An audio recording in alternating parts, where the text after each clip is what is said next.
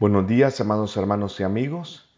En este día en que nuestro Dios nos da la vida, vamos a compartir otro mensaje de su palabra, la seguridad de los creyentes.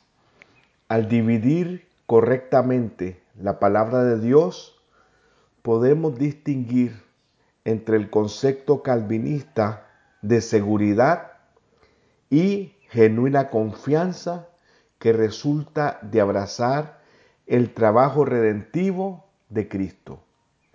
Muchos de nuestros amigos de las denominaciones enfatizan la necesidad de fe, pero dicen que nadie puede caer de la gracia.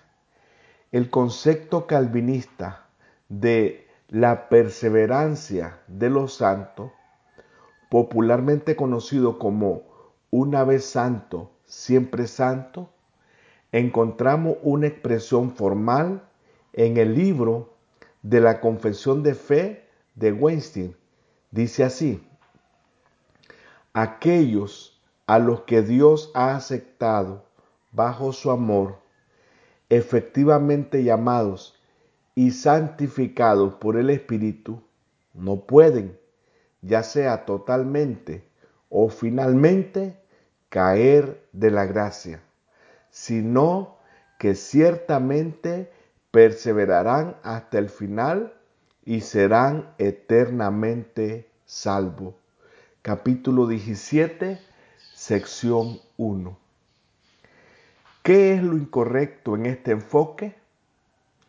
Al distorsionar las sagradas escrituras, esta doctrina provee un falso sentido de seguridad en contraste, el Nuevo Testamento establece la base en donde los creyentes pueden tener un verdadero sentido de seguridad.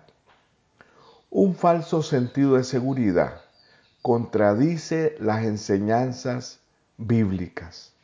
La frase caer aparece once veces en el Nuevo Testamento, pero en muchas veces se traduce de otro modo.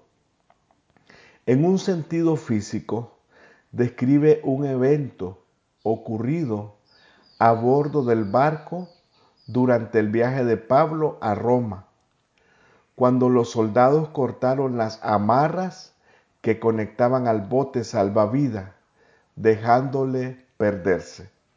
Dice así, entonces los marineros procuraron huir de la nave y echando el esquife al mar, aparentaban como que querían largar las anclas de proa.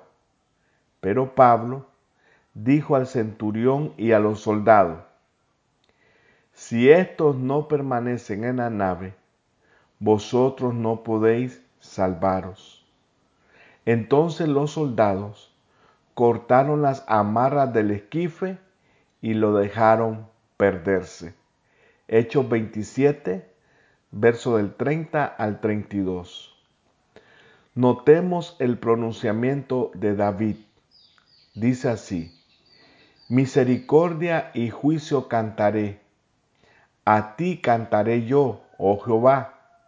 Entenderé el camino de la perfección cuando vengas a mí.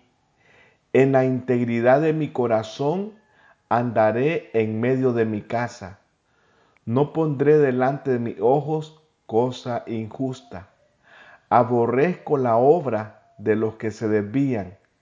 Ninguno de ellos se acercará a mí. Salmo 101, verso del 1 al 3. Consideremos la enseñanza de Jesús en la parábola del sembrador. Dice así, los de sobre la piedra son los que habiendo oído, reciben la palabra con gozo, pero estos no tienen raíces, creen por algún tiempo y en el tiempo de la prueba se apartan. Lucas capítulo 8, el verso 13. Muchas predicciones sobre caer aparecen en el Nuevo Testamento.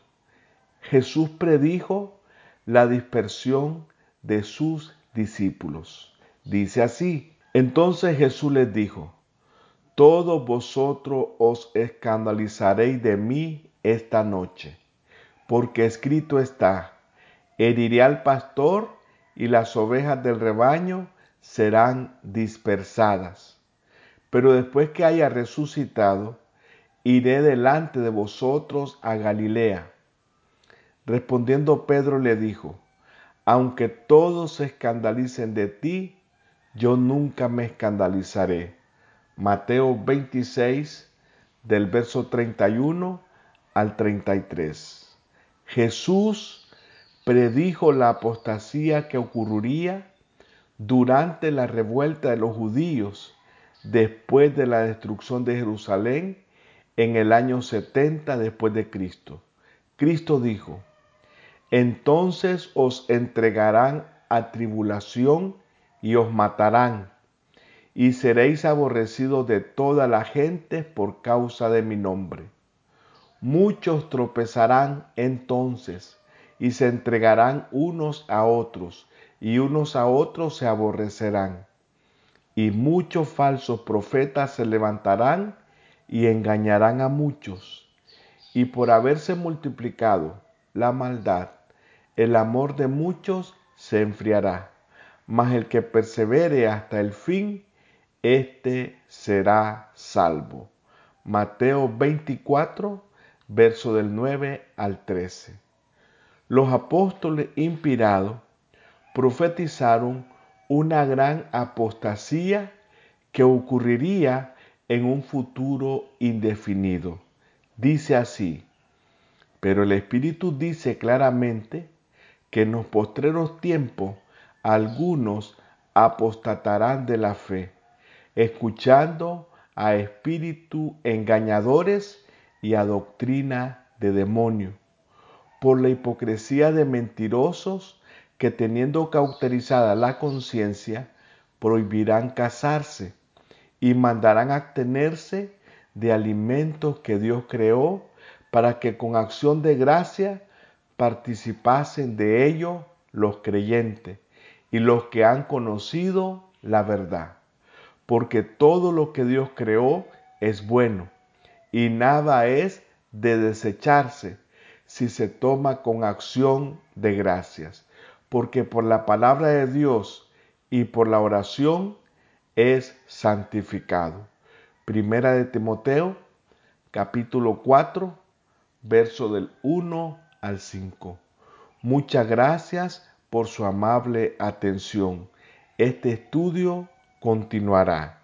Le habló su hermano y amigo Jaime Vázquez.